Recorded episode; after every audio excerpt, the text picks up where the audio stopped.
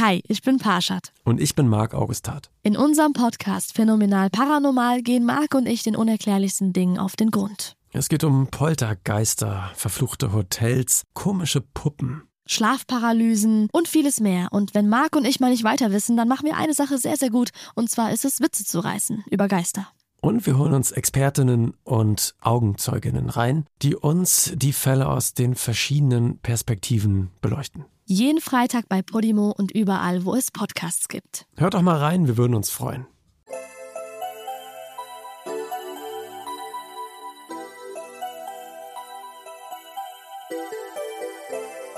Herzlich willkommen bei Puppies in Crime, unserem True Crime Podcast. Ich bin Marike. Und ich bin Amanda. Bevor wir mit dem Fall für heute anfangen, möchten wir uns erstmal ganz, ganz doll bei euch allen bedanken für das tolle Feedback zur letzten Folge. Wie ihr ja sicherlich festgestellt habt, die war etwas länger.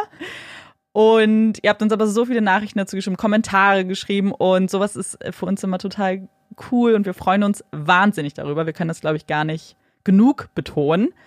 Und wir haben auch mitbekommen, dass ihr euch gefreut habt, dass die Folge so lang ist. Und ja, wir werden es auch versuchen, vielleicht. Amanda hat schon noch ein paar Fälle, die sie auf jeden Fall auf diese Art nochmal vorbereiten kann. Ja, aber es ist eben wahnsinnig viel Arbeit. Deswegen kann leider nicht jede Folge so lang sein.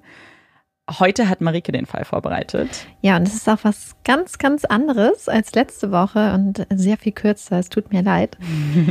Ich habe wieder mal einen Fall aus einem Land, dessen Sprache ich nicht spreche. Insofern, wie so oft, für die falsche Aussprache entschuldige ich mich schon mal. Ich bin sehr gespannt. Wie weit würdest du für das gehen, an das du glaubst? Was würdest du opfern? Was würdest du dich trauen? Ende der 80er Jahre. Eine kleine Kirche im Westen Brasiliens. Tief im Amazonas-Regenwald. Der Himmel ist grau, schwer. Regen prasselt auf das Dach der Kirche. Glückselig sind die, die für die Sache der Gerechtigkeit verfolgt werden, denn ihnen gehört das Himmelreich, sagt der Bischof. Der schlichte braune Holzsack vor ihm wird verschlossen. Sie tragen ihn hinaus, hinaus in den Regen. Die Regentropfen mischen sich mit den bitteren, verzweifelten Tränen. Der Trauermarsch geht weiter. Vorbei an Plakaten, auf denen Gerechtigkeit steht. Vorbei an Plakaten, die seinen Feinden den Tod wünschen. Die kleine Kirche steht im brasilianischen Bundesstaat Acre. Acre liegt ganz im Westen Brasiliens, weit weg vom Meer, von den Megacities Sao Paulo oder Rio de Janeiro. Bis zur brasilianischen Hauptstadt Brasilia sind es zwei Tage Autofahrt. Vorausgesetzt, man macht keine Pause. Acre? Ach, Acre existiert doch gar nicht. In Acre ist nichts los. Mag so mancher Großstädter über den kleinen Bundesstaat denken. Und damit vollkommen falsch liegen. Denn in Acre gibt es zwar keine Strände und auch nicht besonders viele Menschen, aber dafür Naturschätze von unermesslichem Wert. Denn Acre liegt im südwestlichen Amazonasbecken. Grüner Regenwald, soweit das Auge reicht. Sattes Grün in allen möglichen Variationen. Ein grüner Schatz. Circa 20 Prozent des Sauerstoffs unserer Erde wird durch den Regenwald des Amazonas produziert. Die grüne Lunge unseres Planeten. Und die grüne Apotheke, ein Viertel unserer modernen Medikamente enthalten Wirkstoffe, die aus Regenwaldpflanzen entwickelt wurden. Und das, obwohl erst ein Bruchteil der Pflanzen des Regenwalds überhaupt erforscht sind. Im Süden von Acre, ganz dicht an der bolivianischen Grenze, liegt das kleine Städtchen Japuri. Japuri liegt am Rio Acre, ein breiter, schlammfarbener Fluss, der sich behäbig durch die Wälder des Amazonas schiebt. Das kleine Städtchen macht nicht besonders viel her. Anfang des 20. Jahrhunderts gegründet, sind viele der Straßen auch jetzt noch unbefestigt. Kleine, oft bunte Häuser aus Stein oder Holz reihen sich dicht aneinander. Hunde und glückliche Hühner laufen frei umher, gackern zufrieden vor sich hin. Ein kleines, bescheidenes Städtchen, umgeben von einem der größten Schätze der Erde. Und Schauplatz eines erbitterten, blutigen Kampfes. Denn wo ein Schatz ist, da kommen früher und später die, die ihn für sich wollen die immer mehr wollen. Menschen, die ihrer Gier freien Lauf lassen, ohne Rücksicht auf Verluste. Auf der einen Seite die kleinen Leute des Waldes, die Kautschukzöpfer, die im Einklang mit dem Regenwald ein bescheidenes Leben führen, und die Indigenen des Amazonasgebietes, seit Jahrtausenden in den Wäldern zu Hause. Auf der anderen Seite Großgrundbesitzer, Rinderzüchter, Spekulanten. David gegen Goliath. Ein Kampf, der in Japuri, wie an so vielen Orten des Amazonasgebietes, mit Messern, Pistolen und Feuer geführt wird. Aber in Japuri ist etwas anders. Oder eher, hier ist jemand anders. Ein Mann, der es schaffen wird, den Kampf aus der Einsamkeit des Amazonasgebietes auf die Bühne der Welt zu hieven und der dafür, wie so viele andere vor und nach ihm, einen bitteren Preis zahlen wird. 44 Jahre zuvor. Es ist der 15. Dezember 1944. In einer kleinen Holzhütte in einem Kautschukreservat, mitten im Regenwald, erblickt ein kleiner Junge das Licht der Welt. Francisco Alves Mendez Filho heißt das Baby. Rufname Chico. Chicos Eltern führen ein bescheidenes, oft hartes Leben. Chicos Vater ist, wie schon sein Vater vor ihm, ein Kautschukzapfer. Seine Mutter kümmert sich um die Familie, bringt insgesamt 17 Kinder zur Welt. Elf von ihnen überleben die Kindheit nicht. Weder der kleine Chico, ein intelligenter Junge, noch seine Geschwister, noch irgendeines der anderen Kinder im Kautschukreservat gehen zur Schule. Es gibt keine Schule. Das ist Absicht. Die sogenannten Kautschukbarone, die die Gebiete kontrollieren, wollen nicht, dass die Kinder lesen, schreiben oder rechnen lernen. Warum? Nun ja, es ist so viel leichter, Menschen über den Tisch zu ziehen, wenn sie weder lesen, schreiben noch rechnen können. Als Chico ungefähr neun oder zehn Jahre alt ist, beginnt für ihn das Arbeitsleben. Wie schon sein Opa und sein Papa vor ihm, wird auch Chico ein Kautschukzapfer. Er verbringt seine Tage nun damit, viele Kilometer auf verschlungenen Pfaden durch den Regenwald zu laufen und den Milchsaft der im Wald verstreuten Kautschukbäume zu ernten. Der Milchsaft bzw. das Harz der Kautschukbäume, auch bekannt als Latex, ist eine seit Jahrtausenden geschätzte Ressource. Zuerst waren es die Indigenen des Regenwaldes, die den Milchsaft der Kautschukbäume ernteten, daraus die verschiedensten Alltagsgegenstände sowie die ersten Gummibälle produzierten. Als die portugiesischen Entdecker in den Amazonas vordrangen, zeigten die Bewohner des Waldes ihnen die besondere Flüssigkeit und wie man sie erntet. Und jetzt, viele Jahrhunderte später, ist es der kleine Chico, der die jahrtausendealten Traditionen lernt. Lernt, wie man mit einem speziellen Meißel Diagonalen in den Baum ritzt, um den Milchsaft zu sammeln. Lernt, dass man nie zu tief in die Rinde schneiden darf, nie zu lang oder zu oft. Dass er den Bäumen eine Verschnaufpause gönnen muss. Die Jahre vergehen. Jeden Tag läuft Chico durch den Wald, oft zwölf Stunden lang, erntet Latex, aber auch Früchte und Paranüsse. Er erkennt die Kreisläufe des Waldes, die Zusammenhänge des Ökosystems, wird zu einem kleinen Ökologen, lange bevor er überhaupt von der Existenz des Wortes Ökologe weiß. Wahrscheinlich wäre Chicos Leben genauso für viele Jahre und Jahrzehnte weitergegangen. Doch als Chico 18 Jahre alt ist, hört er etwas Interessantes. Da sei ein Mann tief im Wald, er sei nicht von hier, ganz anders als die anderen Kautschukzapfer. Ein bisschen seltsam. Ein Mann, der lesen und schreiben kann. Lesen und schreiben. Chico muss unbedingt mit dem Mann reden. Der junge Mann macht sich auf den Weg, läuft drei Stunden durch den dichten Regenwald, das Ziel vor Augen. Denn Chico will unbedingt lesen und schreiben lernen. Mit seinen 18 Jahren weiß Chico, dass er, wie alle einfachen Kautschukzapfer, von den reichen Kautschukbaronen mit ihren dicken Zigarren ausgebeutet wird dass die Menschen, die weder lesen noch schreiben noch rechnen können, über den Tisch gezogen werden, dass Zahlen und Rechnungen nicht stimmen. Aber eine Ahnung, ein Gefühl davon zu haben, dass etwas passiert und Beweise dafür zu haben, das sind zwei unterschiedliche Paar Schuhe. Chico will Beweise. Chico will wissen. Und jetzt ist da, nur drei Stunden entfernt, dieser Mann. An diesem Tag zieht Chico, wie er später sagen wird, den Jackpot im Lotto. Denn der Mann, den er trifft, ist bereit, sein Wissen mit ihm zu teilen. Chico lernt lesen und schreiben. Und, wie er später merkt, noch so viel mehr als das. Da weder der Mann noch Chico noch irgendwer anderes Schulbücher und Übungshefte besitzt, verbringen die beiden Stunden mit dem Studium von Zeitungsartikeln, die der Mann, mit einigen Monaten Verspätung, im Dschungel bezieht. Zeitung.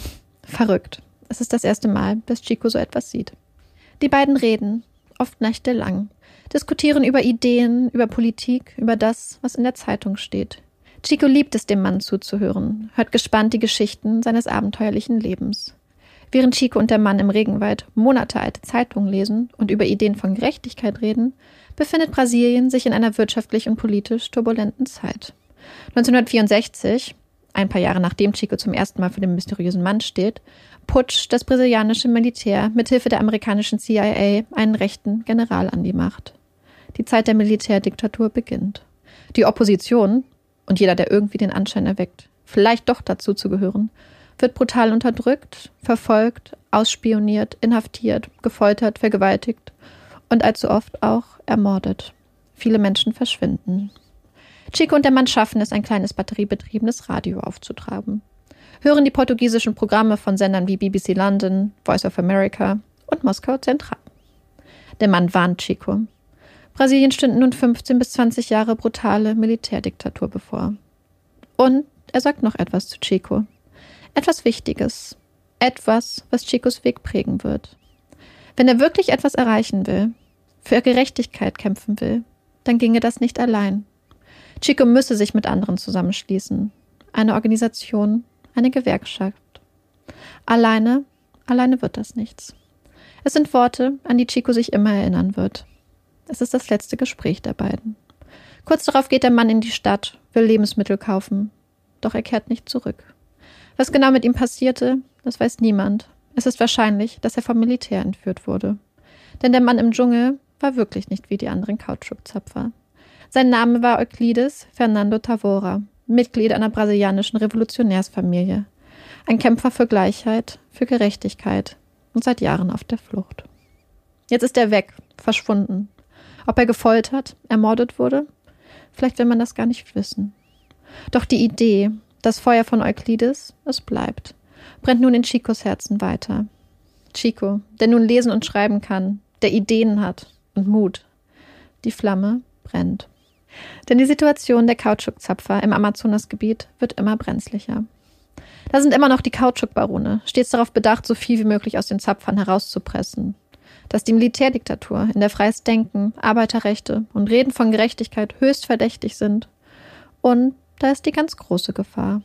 Die Gefahr für den Regenwald, für die Millionen Bäume, Pflanzen und Tiere und all die Menschen, die im Einklang mit dem Wald leben. Denn Kautschukzapfen und das Sammeln von Nüssen, Früchten und Medizinpflanzen sind nicht die einzigen Möglichkeiten, den Regenwald wirtschaftlich zu nutzen. Man kann die Bäume des Regenwaldes schließlich auch fällen. Die Nachfrage ist da. Oder man brennt den Regenwald nieder und lässt da, wo vorher ein einzigartiges Ökosystem existiert hat, Kühe grasen, um sie anschließend zu schlachten. Auf der einen Seite Menschen, die darauf angewiesen sind, den Regenwald zu erhalten und im Einklang mit ihnen zu leben. Auf der anderen Seite Menschen, die ihn abholzen oder brandroten wollen. Man muss kein Genie sein, um zu erkennen, dass sich diese Interessen widersprechen. Einen Interessenausgleich gibt es nicht. Hier im Amazonasgebiet geht das Recht der Stärkeren. Und das sind in diesem Fall die Großgrundbesitzer, die Viehzüchter, die Spekulanten. Mit mal mehr und mal weniger legalen Mitteln erwerben sie riesige Landflächen, vertreiben die Bewohner und machen den Regenwald dem Erdboden gleich. Ist der Regenwald erst einmal gerodet, ist die Fläche meist unwiederbringlich verloren. Denn die nährreiche Erdschicht im Amazonasgebiet ist nicht sehr tief. Nur eine dünne Schicht bedeckt den Boden. Ist der Wald nun gerodet, der schützende Pflanzenteppich weg und der Wasserhaushalt aus der Balance gebracht, trocknet das Land meist aus und wird nutzlos. Für Chico und die anderen Kautschukzapfer, aber auch die indigenen Amazonasbewohner, stellen die neuen Interessen und Entwicklungen eine riesige Gefahr dar. Eine Gefahr, gegen die sie sich organisieren wollen, der sie alles entgegensetzen wollen, was sie aufbringen können. 1976, mehr als zehn Jahre nach den mahnenden Worten seines Mentors, gründet Chico zusammen mit Freunden und anderen Kautschukzapfern die erste Gewerkschaft für Landarbeiter im Bundesstaat Acre. Zu diesem Zeitpunkt befindet sich mehr als zwei Drittel des Bundesstaates in der Hand der Rancher. Über dem Eingang des Gewerkschaftshauses prangen in roten Großbuchstaben die Worte Syndicato, darunter ein roter Stern. Von hier aus plant Chico und seine Weggefährten nun den Widerstand gegen die Brandrodung und Vertreibung, wollen aufmerksam machen auf die Probleme der Kautschukzapfer. Schnell wird Chico zu einer Art Vaterfigur der Gewerkschaft und des Protestes. Dabei ist er gerade erst Mitte 30. Chico ist niemand, der große Reden schwingt und die Leute mit feuriger Art mitreißt. Nein. Chico ist eher stiller, sympathisch. Jedem seiner Worte hört man die Ernsthaftigkeit an. Er ist ein geborener Diplomat, schafft es Menschen zu erreichen und für sich zu gewinnen. Der Protest soll friedlich, aber wirkungsvoll sein. Einmal, ganz am Anfang, belagern die Protestierenden die Arbeitsstelle von Waldarbeitern, die an massiver Waldrodung beteiligt sind. Drei Tage lang unterbrechen sie die Abholzung des Waldes legen alles lahm. Die Großgrundbesitzer fangen an, die Gewerkschafter als Hindernisse, als Feinde wahrzunehmen. Feinde, die es auszulöschen gilt. Es gibt Morddrohungen, das übliche Spiel. Wer eine Morddrohung erhält, ist nun Annunciado. Angekündigt. Eine ganz eigene Form der Folter. Gegner werden nicht einfach getötet. Man kündigt den Mord Wochen oder Monate vorher an, will, dass das Opfer sowie Freunde und Familie in einem Zustand der ständigen Angst leben, will die Grausamkeit möglichst lange auskosten. Aber die Gewerkschafter lassen sich nicht einschüchtern. Auch Chicos Geheimwaffe kommt wieder und wieder zum Einsatz. Es ist eine Art des Protestes, deren Anfänge noch vor der Gründung der Gewerkschaft liegen. Die sogenannten Empaches. Erfährt Chico oder einer seiner Companeros von einem Gebiet, das gerodet werden soll, dann geht es ganz schnell. 200 bis 300 Familien werden mobilisiert, die sich zusammen zum betroffenen Gebiet begeben. Sie bilden eine Menschenkette, haken die Arme ein, halten sich an den Händen. Frauen und Kinder vorne, als menschliche Schutzschilde. Als Schutzschilde gegen die Kugeln der Pistolieros und der Polizei. Chico läuft währenddessen ruhig und besonnen an der Menschenkette auf und ab, spricht beruhigende, ermutigende Worte, versichert den Menschen, dass alles gut sein wird, dass alles in Ordnung ist. Alles gut, alles in Ordnung, stark bleiben. Ein friedlicher, mutiger Protest, der Wirkung zeigt, den Menschen das Gefühl der Hilflosigkeit nimmt. Die Empaches finden bald überall im Amazonasgebiet statt, retten Hektar von Wald, verärgern mehr und mehr Großgrundbesitzer. Aus dem nervigen Protest wird eine echte Bedrohung für ihre Interessen und ihren Profit. Die Todesdrohungen, die Gewalt nimmt zu. Dorfpriester predigen gegen Chicos Engagement. Die Polizei versucht ihn einzuschüchtern. Aber Chico und seine Weggefährten machen weiter. Als Chico mit der Gewerkschaft im Rücken schließlich für den Stadtrat kandidiert und zum großen Entsetzen aller auch noch ein Mandat erhält, brodelt die Wut. Was fällt diesem Chico und seinen Kumpels eigentlich ein? Was denkt er, wer er ist? Bald darauf wird Chico von vier maskierten Männern in ein Auto gezerrt. Sie prügeln ihn, schlagen ohne Erbarmen auf ihn ein, schmeißen den bewusstlosen Chico schließlich in einer ruhigen Seitenstraße aus dem Auto, wie ein Stück Müll. Aber Chico überlebt. Und sie machen weiter, und sie bezahlen dafür. Im Jahr darauf wird ein anderer Kautschukzapfer, Wilson Pinheiro, von zwei Auftragsmördern erschossen. Die Polizei findet schnell raus, wer die Täter sind, sogar wie viel Geld sie für den Mord erhalten haben. Aber sie tun nichts. Niemand wird zur Rechenschaft gezogen. Der Mord bleibt ungesühnt, wie so oft. Jetzt sind es die Kautschukzapfer, die die Geduld verlieren, die die Gerechtigkeit in die eigenen Hände nehmen wollen. Chico bittet, fleht. Keine Gewalt, kein Blut, keine Leichen, nein, keine Leichen.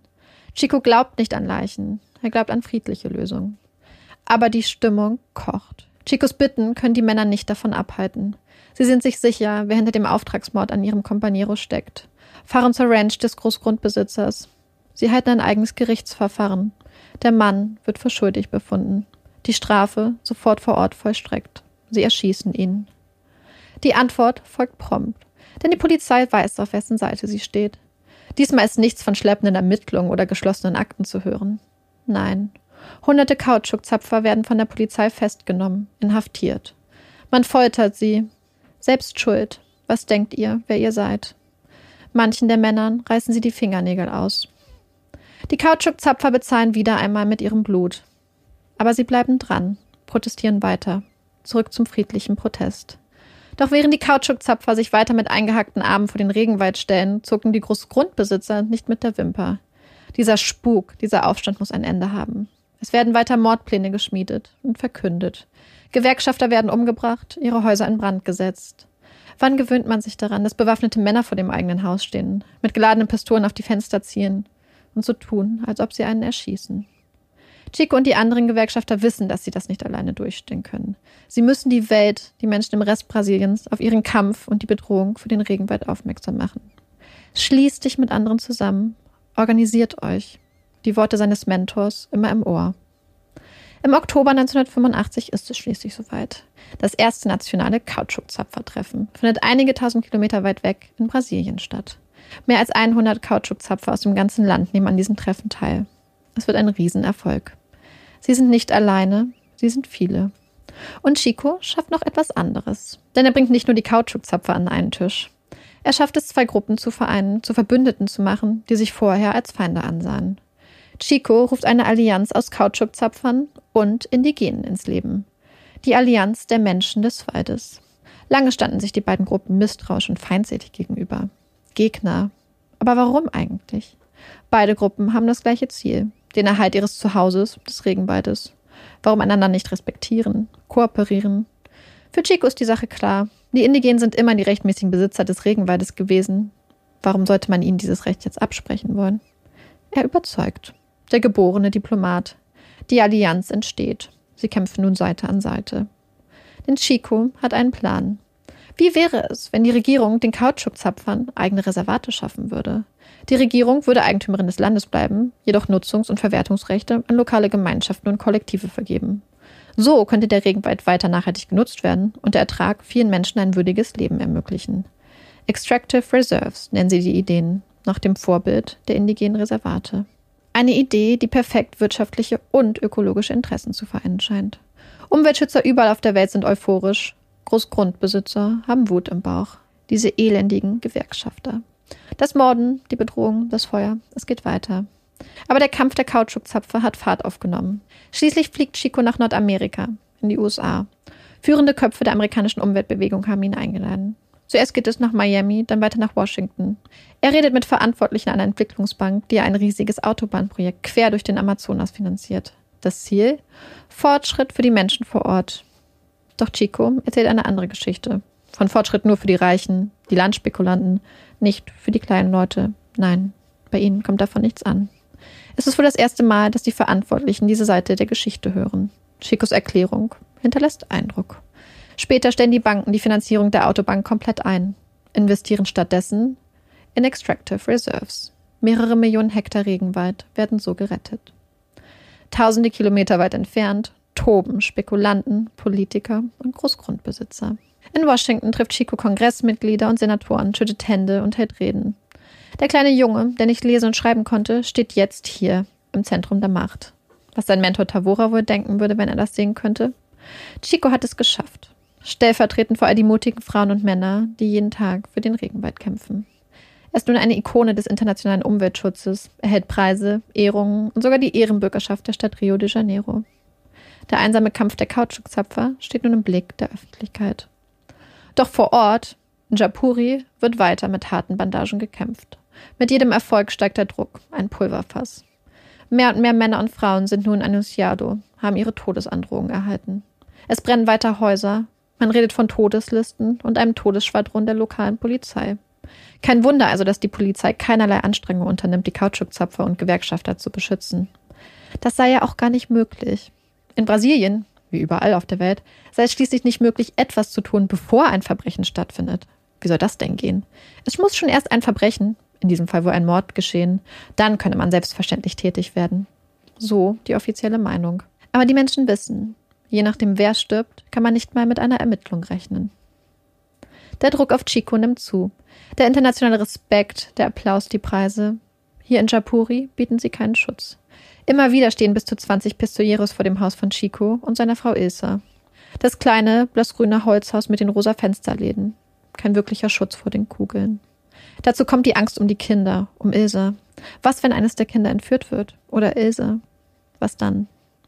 Wenn Chico und seine Kompanieros auf der Straße unterwegs sind und ihnen Pistoleros entgegenkommen, ihnen drohen, bilden sie eine Mauer um Chico.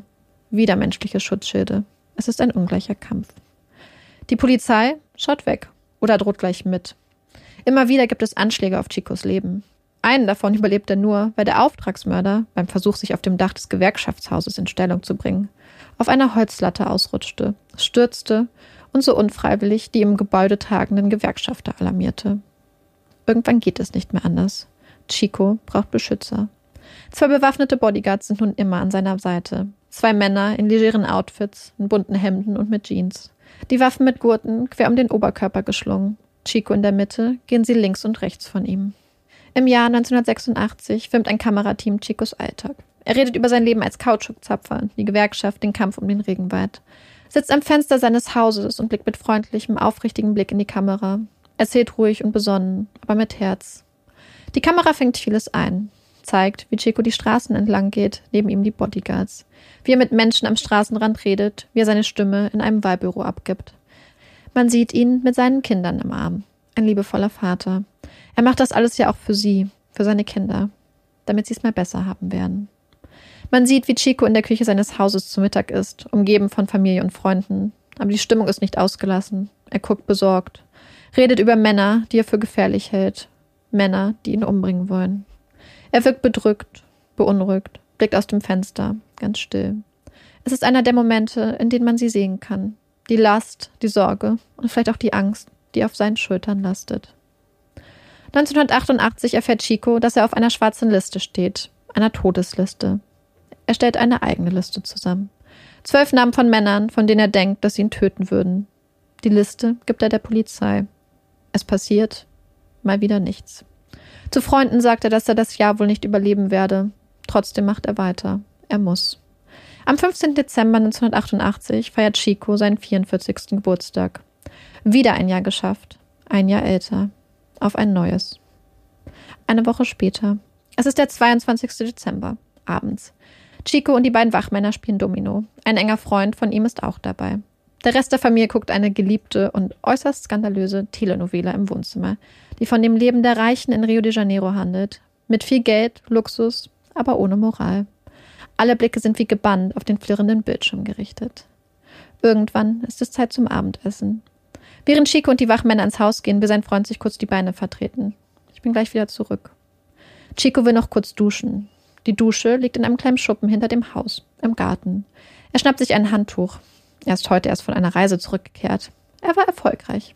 Hat es geschafft, 500 Kautschukzapfer für die Bewegung zu gewinnen. Chico ist zufrieden. Sich kurz frisch machen, dann ein entspanntes, leckeres Abendessen. Ein guter Abend. Mit dem Handtuch über die Schulter geschwungen wird Chico jetzt in den Garten. Er macht die Küchentür auf. Ein Schuss. Ein Schuss aus einer Schrotflinte. Chico hat keine Chance. Taumelt zurück ins Haus, das Gesicht voller Blut, die Hände am Kopf. Er taumelt auf Ilsa zu. Dann geht er zu Boden. Chico ist tot. Noch bevor Ilsa realisieren konnte, was passiert ist, rennen die Bodyguards durch den Flur, schubsen sie zur Seite, springen durch die Fenster. In die Nacht. Plus weg von hier. Plus weg. Ilsa rennt aus dem Haus. Was soll sie tun? Auf die Straße. Sie schreit um Hilfe, schreit voller Verzweiflung. Zwei Polizisten stehen nicht weit entfernt, sehen die verzweifelte junge Frau, ignorieren sie, tun, als wäre nichts passiert. Jetzt ist es passiert. Chico ist tot. Nur eine halbe Stunde nach seiner Ermordung sind Journalisten einer Regionalzeitung vor Ort. Für die Fahrt nach Japuri hätten sie eigentlich drei Stunden gebraucht. Wussten sie, was passieren würde?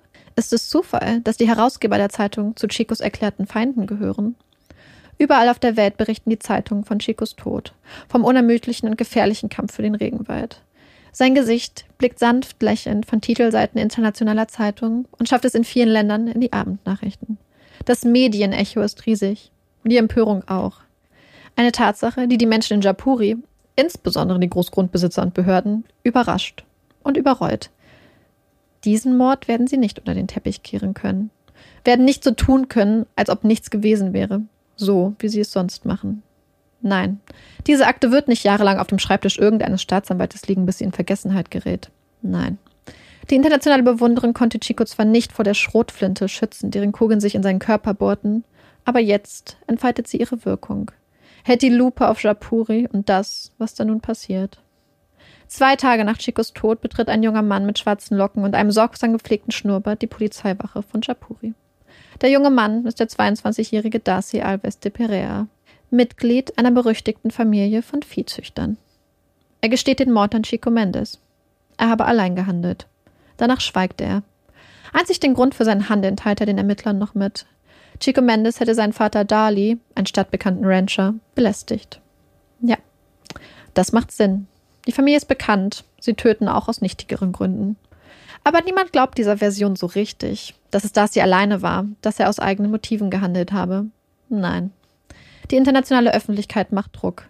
Chico hat mit seinen Reden in den USA viele wichtige Menschen beeindruckt, sogar einen Preis von den Vereinten Nationen verliehen bekommen. Viele wachsame Augen blicken nun auf Brasilien. Die Regierung steht unter Zugzwang, greift in die Ermittlungen ein. Sie werden nun vom Generaldirektor der Bundespolizei geführt. Man lässt sogar forensische Experten einfliegen, um durch die Obduktion Chicos, exhumierter, Leiche neue Erkenntnisse für die Ermittlungen zu gewinnen. Alles, um gut dazustehen. Alles, um bloß keine internationalen Geldgeber zu verschrecken. Darcy ist ein Sündenbock. Soll sich selbst opfern. Für die Familie. Davon gehen die zuständigen Ermittler der Bundespolizei aus. Denn es gibt so viele Hinweise, dass der Täter nicht alleine war, dass diese Tat von langer Hand geplant war. Man findet Verpackungsmüll im Dickicht hinter dem Haus, Konserven, deren Inhalt längst verschimmert ist. Es sieht so aus, als ob das Haus wochenlang beobachtet wurde. Auch Zigarettenstumme liegen mit dem anderen Müll auf dem Boden. Dabei weiß man, dass Darcy nicht raucht. Zudem berichten Augenzeugen von zwei Männern, die vom Tatort wegrannten. Man geht davon aus, dass sein Halbbruder an seiner Seite war, dass sein Vater Dali und sein Onkel die Auftraggeber des Mordes waren. Eine berüchtigte Familie. Die Alveses töten, weil sie es gut finden zu töten. Das sagt eine Freundin des Familienoberhauptes. Die Alveses sind eine große Familie. Familienoberhaupt Sebastião, mittlerweile weit über 80, zeugt in seinem Leben 26 Kinder, adoptiert drei weitere.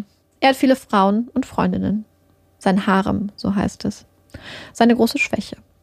Im Jahr 1958 gibt es Streit mit einem Viehtreiber. Es geht um eine Frau. Mit den Alveses sollte man sich lieber nicht anlegen. Drei von Sebastiaus Söhnen erschießen den Treiber, seinen Sohn und ihr Pferd. Dann flüchtet die Familie in den Süden. Auch hier gibt es Streit, Streit mit den Nachbarn. Diesmal geht es um Land. Die Alveses erschießen den Mann. Einen anderen Nachbarn töten sie aus Lust. Ein Verbrechen aus Perversion wird die Polizei später sagen. Wieder muss die Familie flüchten. Sie landen schließlich in Acre und kaufen eine kleine Farm im Unlang von Japuri. Und töten wieder. Diesmal ein Kautschukzapfer und seine gesamte Familie. Ein Massaker. Die Polizei nimmt zwar ein paar Männer, darunter einen der Alves-Brüder, fest, lässt sie aber alle kurze Zeit später wieder laufen. Über das Verbrechen wird nicht mal eine Akte angelegt. Und dann, dann sind da noch die anderen Morde. Die Morde auf der Ranch der Alveses. Die Ranch, die stetig wächst. Zum Zeitpunkt von Chicos Tod umfasst sie stolze 6000 auf teilweise äußerst zwielichte Art und Weise erworbene Hektar. Ein großes Stück Land. Viel Privatsphäre. Die Tagelöhne auf der Farm werden wie Leibeigene behandelt. Manche von ihnen werden erschossen. Frag lieber nicht nach deinem Lohn, sonst hast du bald eine Kugel im Schädel. Wer die Farm verlassen will, sollte schnell und unauffällig sein und beten, beten, dass die Flucht nicht bemerkt wird. Auch Geschäfte machen mit den Alveses ist gefährlich. Drei Monate vor Chicos Tod ermorden die Alveses zwei junge Studenten aus Bolivien. Diesmal ging es um Drogen. Aber anders als in den anderen Staaten scheinen die Alveses hier, in Japuri, einen Freifahrtschein zum Töten nach Lust und Laune zu haben. Werden nicht verfolgt, es wird nie gegen sie ermittelt. Der wilde Westen, die ultimative Freiheit für die Familie. Umso mehr erstaunt es die Männer nun, dass es diesmal anders sein soll. Dass ermittelt wird, dass ihr Opfer in den internationalen Zeitungen steht. Die übrigen Verdächtigen aus der Familie Alves, Mittäter und Auftraggeber, machen das, was sie davor schon so oft getan haben. Rennen vor den Konsequenzen ihrer Taten weg. Diesmal jedoch nicht in einen anderen Bundesstaat. Nein. Sie flüchten tief in den Dschungel, verstecken sich, denken, dass das Eis schon weggehen wird, wenn sie nur lange genug da draußen warten. Bald macht die Nachricht, dass sich die übrigen Verdächtigen im Dschungel verstecken, die Runde. Die Suche geht los. Ein Helikopter fliegt über dem dichten Waldgebiet. Am Boden suchen Spürhunde, eine Spezialeinheit, Mitglieder der Polizei sowie der Militärpolizei. Doch trotz der Hunde, trotz der speziell für den Einsatz im Dschungel ausgebildeten Einheiten, fast alle der Gesuchten schaffen es irgendwie, durch das Netz zu schlüpfen. Nur einer nicht. Dali, der Vater von Darcy, der vermutliche Auftraggeber. Ein kleiner Erfolg. Im Dezember 1990, fast zwei Jahre nach Chicos Ermordung, beginnt der Prozess gegen Vater und Sohn. Der Prozess beginnt morgens um 9 Uhr mit der Auswahl der Jury. 21 Papierschnipsel mit den Namen von Japuriensern liegen in einem Hut. Ein kleiner Junge steckt seine Hand hinein. Siebenmal. Er zieht sieben Papierschnipsel. Die Jury. Der Gerichtssaal ist voll. Das Interesse riesig. Ilsa, Chicos Witwe, ist auch da. Sie trägt ein gelbes T-Shirt mit Chicos Gesicht drauf. Sowohl Darcy als auch sein Vater Dali drohen nun zwölf bis dreißig Jahre Haft. Darcy wird vorgeworfen, Chico erschossen zu haben. Seinem Vater Dali wird vorgeworfen, ihn dazu angestiftet zu haben. Zuerst verneint der 22-jährige Darcy die Beschuldigung, zieht sein vorheriges Geständnis zurück. Nein, sagt er, nein, er habe Chico Mendes nicht erschossen. Auch sein Vater streitet ab, in irgendeiner Weise verantwortlich zu sein. Nicht schuldig. Doch dann passiert es. Darcy wird gerade aus dem Saal geführt, als der Richter sich zu ihm dreht, noch ein letztes Mal fragt, ob er Chico Mendes getötet habe. Ein Zögern. Eine kurze Pause. Ich gestehe, sagt der junge Mann. Er gesteht. Ilsa schlägt die Hände zusammen. Sie kann es kaum glauben. Er hat gestanden? Ja. Darcy gesteht. Er erzählt, wie er Chico ermordet hat, dass es seine Idee war, dass er es alleine tat. Nur er, niemand anderes. Eine Lüge, eine Schutzbehauptung. Erst hat Dali seinen Sohn zum Mord an Chico Mendes angestiftet. Jetzt habe er ihm befohlen, zu lügen und die ganze Schuld auf sich zu nehmen. Die Anklage ist sich sicher. Und so sieht es auch die siebenköpfige Jury. Darcy und Dali werden beide zu 19 Jahren Haft verurteilt. Als das Urteil verkündet wird, bricht im Gerichtssaal Jubel aus. Familie, Freunde und Weggefährten von Chico feiern. Ein Schuldspruch, eine Gefängnisstrafe, ein Wunder, ein echtes Wunder. Darcy und Dali kommen ins Gefängnis. Doch im Februar 1993 bricht das Vater-Sohn-Duo wieder aus. Vater Dali wird schließlich im Juli 1996 nach dreijähriger Flucht geschnappt. Sein Sohn Darcy noch im selben Jahr im November. Dali und Darcy, Vater und Sohn, Mörder. Aber auch das, auch diese Version sei nicht die ganze Wahrheit. Da sind sich viele sicher. Glauben, dass hinter den Alveses noch andere standen. Noch einflussreichere Menschen. Großgrundbesitzer, die sich in einer militanten, schwer bewaffneten Organisation der UDR zusammengetan haben und die alles dafür tun würden, um Menschen wie Chico, die ihren Geschäften im Weg stehen, aus dem Weg zu räumen. Die Geld haben, gut vernetzt sind und denen Zeitungen gehören. Wir erinnern uns an die Reporter, die gut eine halbe Stunde nach dem Mord an Chico bereits vor Ort waren, obwohl die Antwort eigentlich drei Stunden gedauert hätte. Der lokale Präsident der UDR ist ein Bekannter der Alveses. Und ein anderes Mitglied, Gaston Mota, ist nicht nur Waffenschmuggler, sondern war auch gemeinsam mit Dali Alves an dem Massaker an der Familie des Kautschukzapfers beteiligt. Ja genau, das Verbrechen, über das nicht einmal eine Akte angelegt wurde. Seine Rolle in der UDR sei eine ganz besondere. Er gehöre zu einem exklusiven Komitee, ein Komitee, das bestimmt, wer aus dem Weg geräumt wird. Gaston Mota wurde kurz nach dem Mord an Chico Mendes tatsächlich verhaftet. Kurz darauf lässt man ihn jedoch wieder frei. Man könnte ihm halt nichts nachweisen.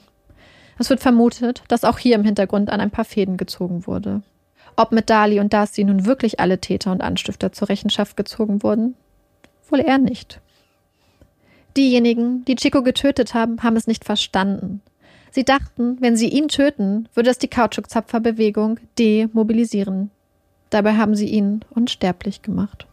Worte eines engen Vertrauten. Er hat recht. Nach Chicos Tod wird das Chico Mendes Institut für Biodiversität im Regenwald gegründet. Es untersteht dem brasilianischen Umweltministerium. Das kleine Haus, in dem er einst mit Elsa und seinen Kindern lebte, ist mittlerweile ein Museum.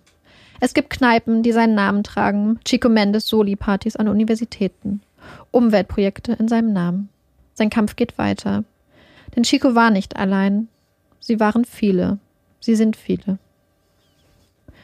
Zuerst dachte ich, ich würde für die Rettung der Kautschukbäume kämpfen.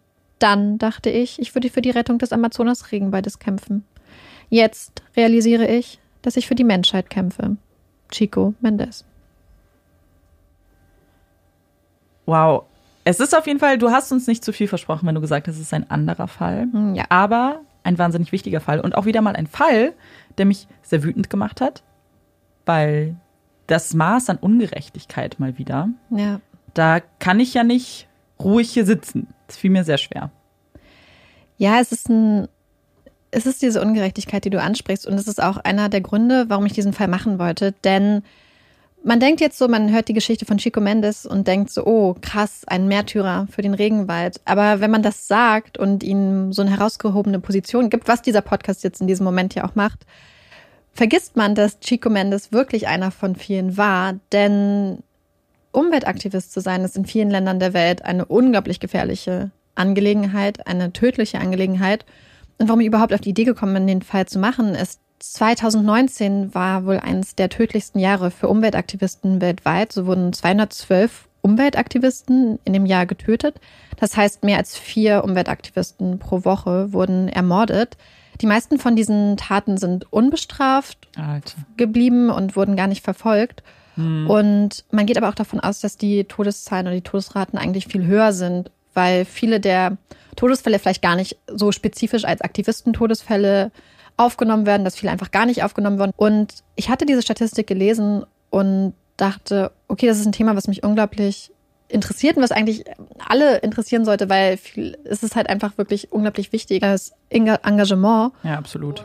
Um nochmal so ein Gefühl dafür zu kriegen, zwischen 2002 und 2017, das waren 15 Jahre, sind 1558 Leute umgebracht worden, die sich engagiert haben. Wie gesagt, wieder die offizielle Zahl, die inoffizielle ist wahrscheinlich höher. Also man muss sich das einfach mal so sagen. Also diese Zahlen sind einfach unglaublich hoch. Ja. Und ich habe das gehört und dachte, okay, ich möchte irgendeinen Fall machen. Aber wenn man das googelt, findet man auch wenig. Das sind oft Menschen, die ihr ganzes Leben aufopfern, aber die unglaublich wenig Anerkennung außerhalb vielleicht auch ihrer Communities kriegen oder vielleicht auch da selbst sehr vielen Hindernissen ausgesetzt sind. Und Chico war halt einfach jemand, dessen Leben sehr gut aufgearbeitet wurde. Es gibt Dokumentationen über ihn, es gibt Bücher über ihn, es gibt Zeitungsberichte. Und deswegen, also es ist jetzt nicht so ein normaler True Crime Fall, aber ich habe gedacht, es ist trotzdem irgendwie was, mit dem man sich vielleicht beschäftigen sollte. Und deswegen habe ich gedacht, ist es unser Podcast? Genau. Wir können die Themen frei wählen und dann Ja, nee, ich finde das auch wichtig, weil es ist sehr, sehr viel Crime, was dahinter steckt und natürlich wahr. Und gerade für uns, vielleicht natürlich, wenn wir uns irgendwie, wie du es ja gesagt hast, in Europa oder ja auch in Deutschland explizit engagieren, dann A, ist es in einem relativ sicheren Umfeld oder sehr sicheren Umfeld und es ist nicht so nah dran am Geschehen, weißt du? Also Ja. wenn diese, die Menschen, die in dem Regenwald, das ist ja ihr Leben irgendwie, Ja. das ist irgend, das ist für sie viel mehr, als was es je für uns auch sein wird. Und das kann man sich ja gar nicht vorstellen. Deswegen ist es super wichtig, darüber zu sprechen. Und auch wenn, wie du sagst, natürlich er repräsentiert jetzt eine ganze Gruppe oder sehr, sehr viele Menschen. Er steht einfach für das Schicksal sehr, sehr vieler Menschen. Aber es ist ja gut, dass man irgendwie da jetzt einen Namen und ein Gesicht hat, Ja, total. weil so versteht man es auch besser. Und deswegen ist es so wichtig, darüber zu reden. Und jetzt haben wir über ihn gesprochen, aber jetzt können wir auch, finde ich, die Diskussion oder das Gespräch beginnen, dass es so eine große Dunkelziffer auch noch ja. gibt. Und so viele Männer und Frauen vor ihm. Ja, genau. Und, Und wahrscheinlich was, immer noch geben wird auch. Genau, und was man auch sagen muss, sein Engagement hat unglaublich viel gebracht. So, Insbesondere Mhm. die Apaches und so haben wirklich dazu geführt, dass sehr viel Regenwald gerettet wurde. Man hat einmal gesprochen von drei Millionen Bäumen, die er Ach, zum Beispiel toll. durch die Apaches mit retten konnte, zusammen mit all den anderen Menschen, die daran beteiligt waren. Er hat ja später sich dann auch dafür eingesetzt, dass diese Autobahn, die quer durch das Amazonasgebiet gehen sollte, nicht gebaut wird oder nicht in dem Maße. Und stattdessen wurde dann ja in diese Extractive Reserves dann investiert von den Entwicklungsbanken. Das ist natürlich auch ein total guter Vorstoß, der geholfen hat, auch dieses, ja, dieses Prinzip oder diese Idee dann auch zu verfestigen und ihr internationale Anerkennung zu verleihen. Und man muss, uns hat, also Brasilien hat sehr viele gute Schritte eingeleitet über die Zeit. Es hat sich sehr viel getan. Aber gleichzeitig hat es jetzt in den letzten Jahren unter dem neuen Präsidenten Bolsonaro sehr viele Rückschritte gemacht. Die Mhm. Umweltbehörden, Umweltministerien, die Etats wurden extrem gekürzt. Aktuell gibt es einen Umweltminister. Das ist der Minister, dem auch dieses Institut Chico Mendes untersteht, der mehr oder weniger gesagt hat, naja, wer ist denn Chico Mendes? Quatsch, den kenne ich gar nicht. Eine irrelevante Figur, jemand, der nur seine eigene Agenda verfolgt hat. An dieser Stelle muss man anmerken, Chico hat wirklich bis zu seinem Lebensende in dieser kleinen Hütte gelebt. Also ja. wirklich so eine eigene Agenda, außer wirklich für die Rechte der Menschen dort zu kämpfen, für den Regenwald, sieht man da nicht. Also er hat da wirklich keinen Profit rausgeschlagen. ja, und ich, ich finde das auch so absurd, dass sowas gesagt wird, weil äh, was für eine Agenda müsste es sein, die du mit deinem Leben bezahlen würdest? Also, weil Ja. ihm war ja klar, dass er, oder du hast es ja so gesagt, so jedes Jahr, was er dann erlebt hat, war ja irgendwie fast eine Überraschung für ihn, weil er wusste, dass er Ja. diese Zielscheibe auf dem Rücken hat. Was für, also, was wäre es wert, wenn nicht das Wohl so vieler Menschen? Ja, aber es spiegelt, glaube ich, so ein bisschen die Stimmung in Brasilien wider. Es gibt viele Leute, die sich wirklich gar nicht dafür interessieren, beziehungsweise für ihn und die ihn erst vielleicht auch so ein bisschen als Nestbeschmutzer vielleicht fast sehen, während der international halt total viel Anerkennung erfahren hat und sehr viel Liebe.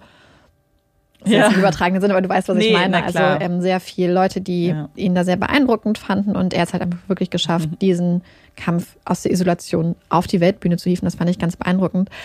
Aber so viele Fortschritte es dann halt auch gab. Wie gesagt, in den letzten Jahren ging es stark zurück. Ich meine, ihr alle erinnert euch wahrscheinlich an die Feuer im Amazonasgebiet, im Regenwald. Letztes Jahr, dieses Jahr ist sogar noch schlimmer. Es gab wohl seit 2007 nicht mehr so viele Feuer. Aktuell sind, beziehungsweise im Juni waren es 2248 Feuer, die da waren. Und die meisten waren halt bewusste Brandrodungen, um, ja, um den Regenwald da so schlimm, ja. dem Erdboden wirklich gleich zu machen und da dann zum Beispiel Land zu schaffen, auf dem Kühe grasen können oder wo Soja dann angebaut werden kann.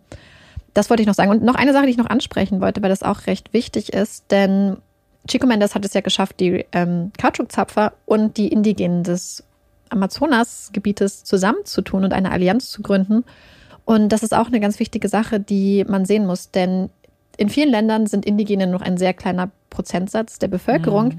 Im Umweltaktivismus und wenn es um den Erhalt unserer Umwelt und unseres Planeten geht, sind sie aber sehr stark repräsentiert, wissen halt, was man verlieren Genau. könnte und ist halt eine Bevölkerungsgruppe, die dort überproportional stark Mhm. vertreten ist, was den Aktivismus angeht.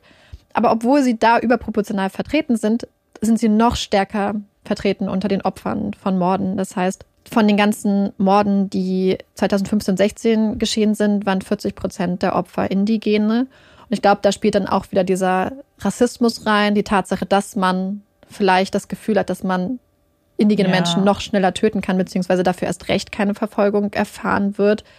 Und das ist aber, finde ich, ein, eine Sache, die ganz wichtig anzusprechen ist, dass wir hier wieder mit dieser Thematik konfrontiert Ja. sind, die wir schon aus anderen Fällen können und dass sich das hier einfach vorzieht. Und dass, wenn man Umweltaktivist ist, ist es unglaublich gefährlich. Wenn man indigener Umweltaktivist ist, kommt noch mal eine ganze Schaufel an Gefahr mit drauf. Ja, das ist. Das war auch einer dieser Punkte, als du eben aufgezählt hast, wie viele Verbrechen es gab, wo es einfach, wo es keine Ermittlungen gab, wo es nicht mal wirklich, da, da, wurde nicht drüber gesprochen. Also Ja, es ist es hat halt passiert. niemanden interessiert. Nee, genau. Und ich finde das so grausam einfach. Und das ist diese Ungerechtigkeit einfach, die mich so wütend macht.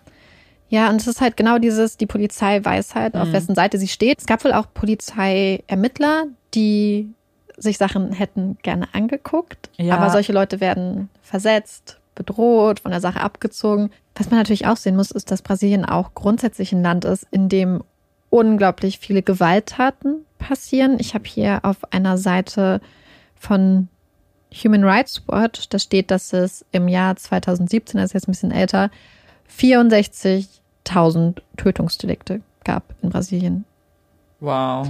Während es aber so ist, dass die Polizei nur einen ganz kleinen Teil dieser Verbrechen grundsätzlich sowieso auch aufklärt. Ja, deswegen, wenn man von dieser Ungerechtigkeit spricht, dann sagen wir das natürlich aus einer sehr privilegierten Position, weil wir ja das Gefühl haben, dass einfach unsere Ermittlungsarbeit da natürlich deutlich besser ist. Ähm, Aber ich glaube, eine Ungerechtigkeit ist es so oder so, weil wir haben ja, Ja, gesehen, nee, nee, dass die nee, klar. Polizei reagiert, wenn es halt die Kautschukzapfer sind beispielsweise, die die Verbrechen begehen und dann halt auch mit so einer unglaublichen Gewalt. Ich meine, die haben, als sie damals den Rancher in Selbstjustiz erschossen haben, Mhm. haben sie danach Jahrhunderte viele Unbeteiligte festgenommen, inhaftiert, gefoltert, ohne Verfahren natürlich. Ich meine, sie haben den Männern mit solchen Zangen die Fingernägel rausgerissen Oh. beispielsweise und ich finde, das zeigt halt einfach, Mhm. was für eine mit wie ja. und wie beeindruckend es auch ist, dass diese Männer trotzdem und diese Frauen trotzdem immer weitergemacht haben. Dass diese Familien halt Ja. auch zum Beispiel bei den Apaches ihre Kinder mitgenommen haben, weil sie wussten, okay, wenn wir in der ersten Reihe Kinder haben, werden die wahrscheinlich nicht auf uns schießen. Weil die nicht auf Das Kinder schießen, die Pistoleros. Aber wenn dann nur die Erwachsenen oder nur die Männer gewesen wären, wäre die Wahrscheinlichkeit, dass sie vielleicht alle erschossen worden wären, Ja. viel höher. Ja, das fand ich, also finde ich grundsätzlich sehr bewundernswert, wenn jemand einfach da so hartnäckig irgendwie dabei bleibt, weil man, weil man einfach irgendwie das, ja, den Wunsch hat, was in der Welt zu verbessern. Und das schaffst du ja nur, Ja. indem du hartnäckig dabei bleibst und einfach deinen Willen irgendwie einforderst oder versuchst. Noch eine Sache, die ich ganz krass fand, als ich mich damit beschäftigt habe. Chico hat ja, als er erfährt, dass er auf dieser schwarzen Todesliste steht, eine eigene Liste angefertigt Mhm. mit den Namen von zwölf Männern, wo er ausgeht, dass einer oder mehrere von denen ihn umbringen werden und hat die an die Polizei gegeben, wo nichts passiert ist. Mhm. Tatsächlich standen die Namen seiner Mörder beide auf dieser Ach. Liste. Das heißt, er hat es sowieso schon vermutet. Äh, in dieser Doku sieht man, wie er am Tisch sitzt und über diese Männer redet, dass sie vielleicht planen, Ja, ihn ihn- umzubringen. Und ich habe ja auch diese Szene geschildert, wo sie in der Stadt unterwegs sind und die Leute ein Schutzschild um ihn Ja. bauen, ein menschliches Schutzschild. Das war auch ein Zusammenstoß mit diesen Leuten, wo er schon vielleicht davon ausgegangen ist, dass sie ihn Ja. töten wollen. Und das ist es einfach, dass die Häuser wurden abgebrannt, die Leute wurden umgebracht, die Leute wurden bedroht, das ist- gefoltert. Da ist einfach so viel Gewalt, denen diese Menschen aber trotzdem widerstanden haben, dass ich das einfach krass fand. Ja, das finde ich auch so bewundernswert halt einfach, dieses Durchhaltevermögen. Aber das macht es ja noch viel schlimmer, wenn diese, gerade die zwei auch eigentlich in seinem Fokus zumindest standen, aber Ja. scheinbar in sonst keinerlei Fokus. Ja, man geht ja davon aus, dass sie wirklich sehr gute Mhm. Beziehungen hatten. Wie gesagt, es wird sehr Yep. viel spekuliert, wer noch dahinter steht. Eigentlich geht niemand davon aus, Nee. dass nur die beiden an seinem Mord beteiligt waren, zumindest noch andere Familienmitglieder. Aber der Konsens ist eigentlich, dass diese UDR, diese Zusammenschluss dahinter steckt. Auch weil es so diese Unregelmäßigkeiten gab. Zum Beispiel, dass die Reporter Ja, das da waren. Dann wurden vorher so Sachen angekündigt in der Zeitung auch, dass es bald ein Erdbeben von internationalem Ausmaß geben wird. Dass damit die Ermordung von einem internationalen Aktivisten gemeint ist, macht halt auch Sinn, weil ein anderes Erdbeben gab es ja noch offensichtlich nicht. Und da spricht einfach so vieles dafür, Ja. dass es halt von vielen, vielen Leuten geplant war. Die Leute sind alle ganz stark untereinander vernetzt. Es gibt eine Doku auf YouTube, die heißt Voice of the Amazon. Die geht über Chico Mendes. Ist so ein bisschen wie so einer von diesen Filmen, die man früher in der Schule geguckt hat, wenn der Lehrer nicht so wirklich Bock auf Bio-Unterricht hatte. Aber ist trotzdem ganz spannend, wenn man Chico ganz viel reden sieht und Ja, seine ist Wegbegleiter und so. Und die ist wirklich für die Zeit sehr gut gemacht. Und da äußern sie auch so diesen Satz so nach dem Motto, ja, man wird nie wirklich wissen, wer dahinter steht. Frieren in dem Moment aber das Bild von einem der Mitglieder dieser UDR ein. Ja, Und er zeigt gerade so in die Kamera und du siehst halt, sie sagen, man wird es nie wissen, aber sie haben halt eine ganz ja, so klare. Vorstellung davor, wer das Ja. mit war. Ja. Und auch wie die sich diese Menschen äußern, ist es immer nur so, ja, alle verleumden uns, wir, wir, wir verklagen all diese Leute und es ist, du nimmst ihnen einfach nichts ab. Es wirkt sehr unehrlich und deswegen bin ich mir eigentlich sicher, dass da mehr dahinter steckt, dass da eine große Verschwörung war. Manche sagen sogar noch, dass Drogenbarone vielleicht noch mit drin Mhm. waren und so, aber auf jeden Fall steckt mehr dahinter, weil Chico Mendes mit seiner Art und mit Ja. seinen Zielen und Ideen halt einfach sehr vielen Leuten sehr stark auf die Füße getrampelt ist, weil er halt erfolgreich war, Ja. weil er halt wirklich geschafft hat, vieles zum Besseren zu wenden. Ja, ich glaube schon, dass er sich da einige Feinde gemacht haben, selbst wenn nicht alle beteiligt waren, logischerweise. Ja, Glaube ich, dass viele aber beteiligt waren. ja, das glaube ich auch. Also insgesamt ist das Thema unglaublich umfangreich. Man könnte auch über seine Arbeit noch viel mehr sagen. Man kann auch noch über das System der Subvention sagen. Vielleicht noch eine Sache, die ich sagen möchte, vielleicht auch noch zum besseren Verständnis der Thematik.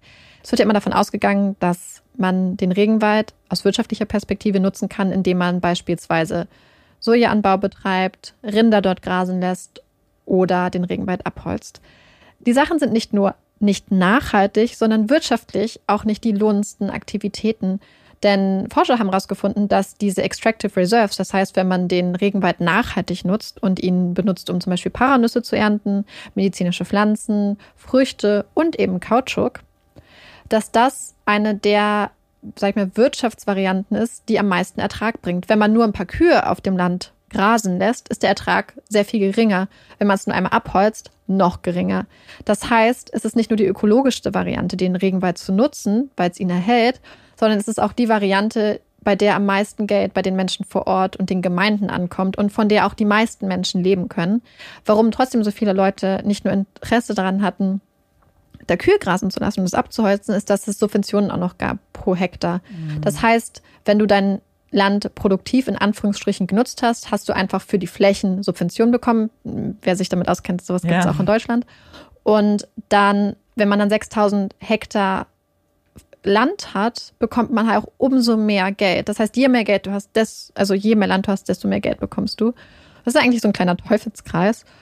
Und das ist halt einer der Gründe, zu dem noch diese Landspekulation, wenn zum Beispiel eine Autobahn oder irgendeine Straße gebaut wurde und sie lief zufällig durch dein Land, dann ist einfach der Landpreis, hat sich teilweise verhundertfacht. Das heißt, es hat sehr viel Sinn gemacht, te- teilweise das Land einfach brach liegen zu lassen und zu warten, ob nicht vielleicht noch eine Straße durchgebaut wird. Es ist insgesamt ein sehr komplexer Fall, was die ganzen ökologischen und wirtschaftlichen Interessen und so angeht. Wer sich dafür interessiert, es gibt von Vanity Fair einen ganz tollen Artikel dazu. Der ist sehr, sehr gut, den verlinken wir euch in den Show Notes. Und ansonsten guckt euch Voice of the Amazon an. Das ist auch toll. Man sieht Chico sprechen, kriegt so ein Gefühl dafür, was er vielleicht auch für ein Mensch war. Ein sehr sympathischer Mensch. Also das würde ich euch noch ans Herz legen. Ansonsten gibt es ganz, ganz, ganz viele Seiten, wo ihr spannende Fakten über den Regenwald findet, über die Abholzung, über die Situation aktuell, falls euch das noch interessiert. Danke auf jeden Fall, dass du die Geschichte von Chico mit uns geteilt hast und dieses sehr wichtige Thema ja auch beleuchtet hast. Jetzt kommen wir zum nächsten Teil in unserem Podcast, einem etwas leichteren Teil, und zwar unserer Puppy Break. Yay! Und ich muss das eigentlich direkt wieder zurücknehmen, denn es ist keine Puppy Break, sondern ich widme sie einem anderen Tier, den Meerschweinchen, also eine Meerschweinchen-Break. Es hat auch einen Grund, erzählen wir euch dann aber nach den Fakten, warum wir heute über Meerschweinchen sprechen. Und ich habe, weil ich mich einfach nicht entscheiden konnte, euch vier Fakten mitgebracht, die auch unterschiedlicher nicht sein könnten, ich aber alle wirklich sehr, sehr toll fand. Fangen wir mal an mit den Meerschweinchen-Zähnchen. Wir haben ja schon über Hundezähne gesprochen. Und bei Meerschweinchen ist es auch ganz, ganz, ganz witzig. Die verlieren ihre Milchzähne nämlich im Mutterleib. Die kommen mit ihren erwachsenen Gebiss auf die Welt, können dementsprechend eigentlich auch nach der Geburt sofort feste Nahrung zu sich nehmen. Man sollte vielleicht schon so 24 Stunden abwarten, habe ich gelesen. Aber möglich wäre es auf jeden Fall. Der nächste Fakt. Und zwar an alle Meerschweinchenbesitzer und Besitzerinnen. Es gibt einen offiziellen Feiertag für Meerschweinchen. Und ich sag euch den jetzt. Bringt alle Meerschweinchen aus dem Raum, weil sonst wären sie natürlich traurig, dass ihr den nicht zelebriert habt bis jetzt. Es ist der 16. Juli. Also ab jetzt, jedes Jahr am 16. Juli, bekommt euer Meerschweinchen bitte ein besonders großes Leckerli. Wir sprechen ja dann auch immer gerne über Königshäuser, Präsidenten, die zum Beispiel gerne Hunde gehalten haben. Es gibt aber auch einen US-Präsidenten, der nämlich ein Fan von Meerschweinchen war. Das ist Theodore Roosevelt. Der hatte nämlich gleich fünf. Und die Namen waren Admiral Dewey, Dr. Johnson, Bob Evans, Bishop Doane und Father O'Grady. Für alle da draußen, die das schon mal interessiert hat. Und jetzt kommen wir nämlich, wir schließen mit meinem absoluten Lieblingsfact zu Meerschweinchen an. Und zwar haben wir ja auch schon über Popcorn gesprochen und was Popcorn mit Hunden vielleicht zu tun hat. Und genau das Gleiche gibt es nämlich bei Meerschweinchen auch. Da gibt es nämlich ein Phänomen, das nennt sich Popcoining. Und das ist, wenn Meerschweinchen ganz unerwartet hochhopsen, also wie ein Popcorn, was quasi kurz davor ist aufzupoppen. Und wenn sie das tun, dann ist das ein Zeichen dafür, dass sie besonders glücklich sind. Ein freudiger Hopser quasi. Und das finde ich super süß. Und ich hoffe, ihr habt das schon mal bei euren Meerschweinchen beobachtet. Und vielleicht könnt ihr das ja für uns irgendwann mal filmen, wenn ihr die Kamera schnell zur, ja, griffbereit habt. Weil das finde ich, glaube ich, richtig süß. Ja, das ist sehr süß. Marike, möchtest du sagen, warum wir eine Meerschweinchen-Break haben heute? Also, es gibt ja Sachen im Leben, die man erreichen möchte. Mhm. Lebensziele. Und dann gibt es Lebensziele, von denen man nicht weiß, dass man sie hatte, bis sie dann erfüllt sind. Richtig. Amanda und ich haben jetzt alles erreicht, was wir in unserem Leben wahrscheinlich je erreichen werden. Denn wir haben neulich die Nachricht bekommen, beziehungsweise auch Olaf, dass drei kleine Babymeerschweinchen nach uns benannt wurden. Das Ja. heißt, da draußen gibt es jetzt ein kleines Babymeerschweinchen namens Olaf. Ein kleines Babymeerschweinchen, was ein bisschen grumpy aussieht, mit dem Namen Amanda. Und ein kleines Babymeerschweinchen namens Marike. Das ist richtig süß. Wir haben ein Foto in unserer Story geteilt, aber wenn ihr die drei kennenlernen wollt, dann schaut mal auf der Instagram-Seite von Resis Rasselbande vorbei, weil da gibt es die Kleinen nämlich. Und Amanda hat sich sehr über Ja. ihr Meerschweinchen Ich war, ich habe als erstes gab es nur ein Foto von den dreien und man wusste aber jetzt, also wir wussten noch nicht, wer wer ist und ich habe das gesehen und dachte, ich muss das sein, weil es guckt ein bisschen grumpy in die Kamera, es ist so ein bisschen dicker, nicht sorry, armes Meerschweinchen, aber und ich war so, das bin ich, auf jeden Fall. Und das ist war ich auch. Sehr, sehr, sehr froh. Ja, und dann dachten wir so, wow, das, Das- war's jetzt. Ja, das war's. Jetzt Wir, keine Ziele mehr. wir haben eigentlich letzte Folge gesagt, wir machen 1000 Folgen, aber eigentlich können wir aufhören. aber es ist, wir sagen das jetzt so scherzhaft, aber ich glaube, Ja. wir sind, also Nee, wir sind wir so waren- ausgerastet, wir sind durch den Ja. Raum gesprungen, weil wir das so süß fanden. Also Ja. vielen, vielen Dank, wir haben uns total geehrt gefühlt. Ja, total. Und damit kommen wir zum nächsten Teil in unserem Podcast. Das sind die Empfehlungen, die letzte Folge gefehlt haben, weil wir wirklich auch nichts zu empfehlen hatten und haben stattdessen Fragen beantwortet. Und das ist bei euch echt ganz gut angekommen und es hat uns auch wahnsinnig viel Spaß gemacht. Deswegen haben wir uns jetzt was überlegt. Und zwar werden wir jetzt im Wechsel Empfehlungen und Fragen machen. Das heißt, eine Woche wird es Empfehlungen geben und die nächste Woche wird es dann Fragen geben. So ein bisschen wie damals in unseren Extra-Folgen. Und das Genau. werden wir jetzt immer im Wechsel machen. Die Hot Takes bleiben aber jede Natürlich. Woche. Wir wissen, da gibt es viele Fans. Der Hot X. Weil man muss nämlich ganz ehrlich sagen, wenn man, wenn man, ähm, ich sag mal, kreativ schafft und Ja. einen Podcast produziert, hat man einfach richtig wenig Zeit, Sachen Ja. zu konsumieren und dann gehen einem einfach irgendwann die Empfehlungen aus. Ja, und wir wollen ja auch nichts dann einfach lieblos empfehlen oder vielleicht auch blind empfehlen, weil Ja. wir schaffen auch einfach wenig aktuell zu gucken oder privat zu lesen. Aber heute nochmal die Empfehlungen. Und möchtest du anfangen, Marike? Ich kann sehr gerne anfangen. Ähm, meine Empfehlung ist diese Woche ein bisschen anders als sonst, weil ich werde weder ein Buch noch einen Film noch eine Serie empfehlen. Mhm. Also, Ich glaube, ich bin nicht die einzige Person, die manchmal Probleme hat, einzuschlafen. Und ich glaube, ich bin auch nicht die einzige Person, die zum Beispiel in einer Wohnung lebt, wo es sehr viele Umgebungsgeräusche sind, die unglaublich nerven. Ich habe jahrelang immer überlegt, mache ich Oropax rein, Ohrstöpsel, das ist alles ganz cool. Aber es gibt noch eine andere Sache, die vielleicht viele von euch schon kennen, aber für die, die sie noch nicht kennen und deren Leben sie vielleicht bereichern könnte, möchte ich das jetzt empfehlen.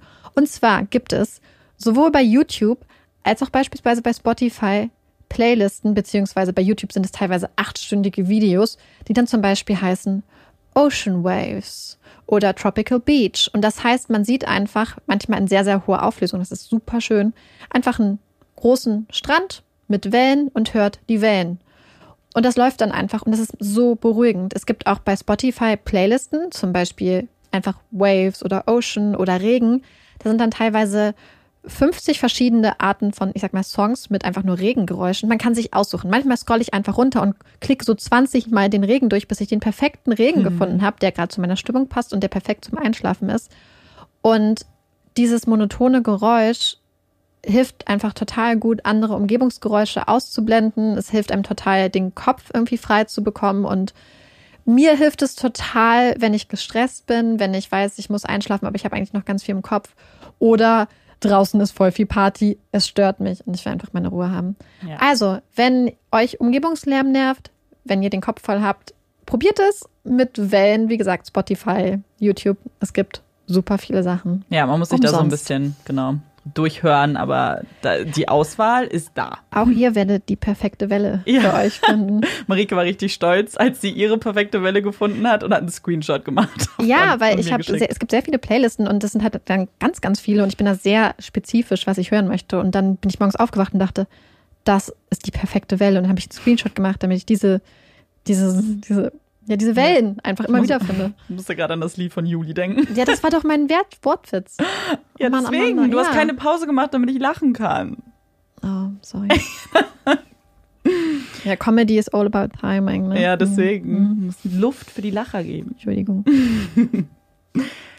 Dann mache ich mal weiter mit meiner Empfehlung. Und ich habe es tatsächlich jetzt endlich geschafft, einen Film zu gucken, den ich so lange gucken wollte, weil ihn mir meine Schwester empfohlen hat. Und das muss ich jetzt auch erwähnen, weil letztes Mal war sie ein bisschen sauer, als ich nicht gesagt habe, dass die Empfehlung von ihr kommt. Und genau, sie hat mir einen Film empfohlen auf Netflix, der heißt Searching. Ganz kurz vielleicht zur Geschichte, ohne zu viel zu verraten. Da geht es um einen Vater und seine Suche nach seiner Tochter. Die verschwindet nämlich und er meldet sie als vermisst. Es geht um die Ermittlungsarbeit und auch das, ja, da, um das Leben seiner Tochter, denn er muss nämlich feststellen, dass er gar nicht so viel davon wusste, wie er vielleicht gedacht hat vorher. Und warum ich den Film auch empfehlen möchte, hat viele Gründe. Zum einen, weil es wahnsinnig spannend ist, diesen ganzen Prozess zu verfolgen und man will natürlich wissen, was passiert ist.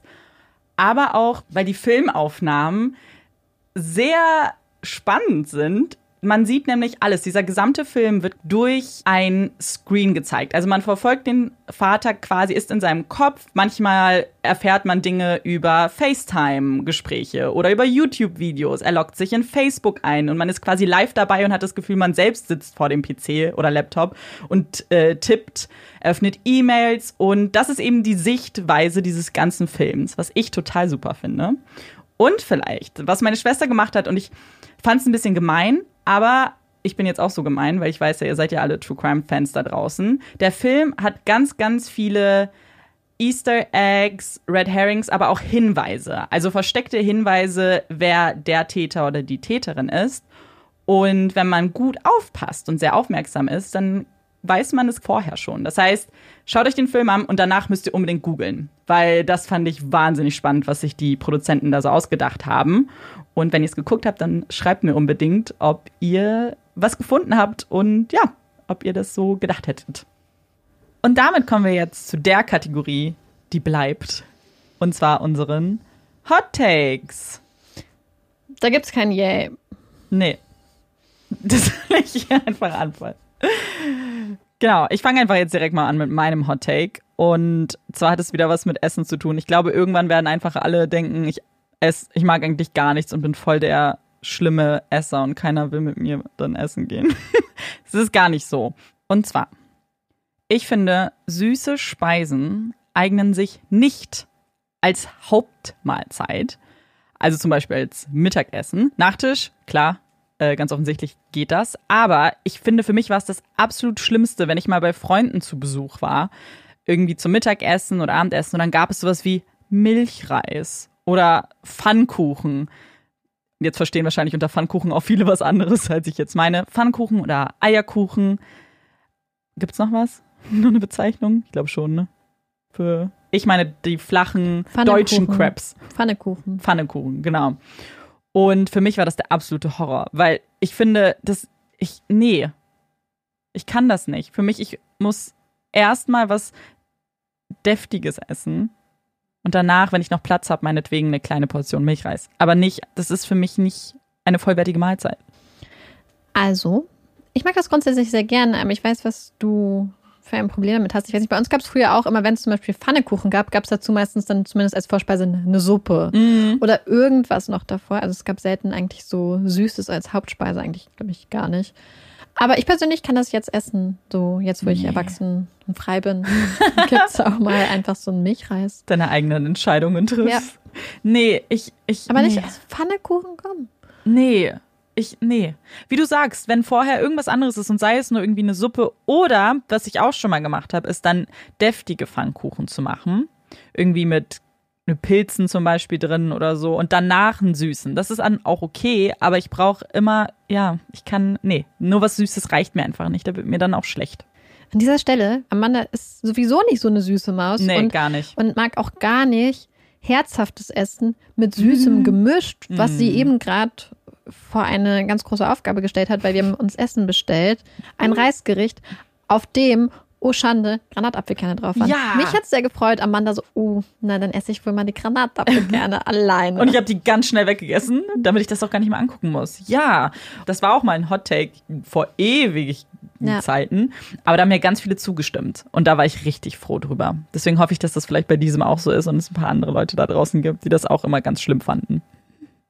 Marike, was ist denn dein Hot Take? Also, es gibt so Hot Takes, die hat man und dann denkt man, ja, die kann ich im Podcast bringen. Und dann gibt es Hot Takes, wo man denkt, nee, die möchte ich vielleicht doch lieber nicht bringen. Das ist eigentlich einer von diesen Hot Takes. Und ich hatte ihn immer eigentlich schon so, ich wusste immer schon, dass das eigentlich so mein Hot Take ist. Aber ich wollte eigentlich auch niemandem auf die Füße treten, zu doll zumindest. Und jetzt habe ich aber einen BuzzFeed-Artikel dazu gelesen und dachte so, okay, wenn nicht jetzt, wann dann? Und zwar geht es um Gender Reveal Partys. Mm. Für die, die es nicht wissen, by the way, Mhm. Eine Gender Reveal Party ist eine Party, bei der man unter viel Trörö und Getamse, ist das ein richtiges Wort? Ich hoffe, es ist ein richtiges Wort, weil ich finde, das klingt super. Das Geschlecht seines Babys bekannt gibt oder seiner Babys, wenn man Zwillinge oder Drillinge hat. Ja. Wo fange ich an? Also erstmal möchte ich damit sagen, ich möchte niemand auf die Füße treten, weil ich glaube, es gibt Leute, die sich einfach sehr darüber freuen und einfach Party machen wollen. Cool. Gibt's ja auch in kleinen, süßen, gemütlichen Rahmen. Grundsätzlich, mein Problem ist so ein bisschen damit, ah, warum feiern wir so das Gender, das Mhm. Geschlecht von dem Baby? Was ist, wenn das Baby irgendwann trans, Ja. intersexuelles, nicht binär? Warum feiern wir diese Sache an dem Kind so? Wollen wir nicht dann eher vielleicht feiern, dass das Kind bis dahin überlebt hat? Oder halt die Party, wenn das Baby sicher auf der Mhm. Welt ist, warum feiert man das vorher? Ich glaube, ich als, ich will nicht sagen abergläubisch- gläubiger Mensch, aber ich habe immer total Angst, Sachen zu feiern, Ja. bevor sie fertig sind. Das hört sich jetzt total doof an. Aber Baby und Mutter steht ja auch noch voll Mhm. die gefährliche Sache bevor, nämlich die Natürlich. Geburt. Ja. Aber das ist gar nicht mein Problem damit. damit. Das sollen alle so machen, wie sie wollen. Ja, dem, also das ist eine Sache, das, damit kann ich noch umgehen. Aber jetzt ist es so, dass mittlerweile in den USA und auch in anderen Ländern diese Gender Reveal Partys Ausmaße annehmen. Mhm. Oft wird das zum Beispiel so gemacht, indem man beispielsweise einen Kuchen hat, der entweder, je nachdem, ob es ein Junge oder ein Mädchen ist, mit rosaner oder blauer Farbe gefüllt ist. Es gibt Ballons, die platzen, wo dann rosanes oder blaues Konfetti drin ist. Mittlerweile nehmen Gender Reveal Partys aber Auszüge bzw. Ausmaße an, wo man sich einfach nur in den Kopf fassen möchte und so denkt, nein, nein, nein, nein.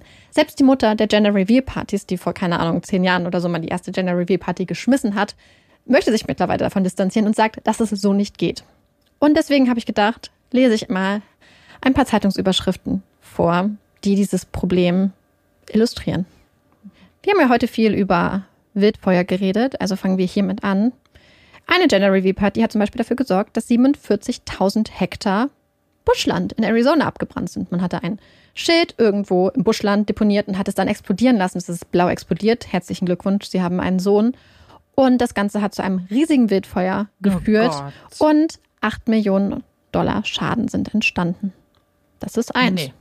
Dann gab es eine Gender Reveal Party, die in einem, naja, sagen wir mal, Mars-Shooting geendet hat.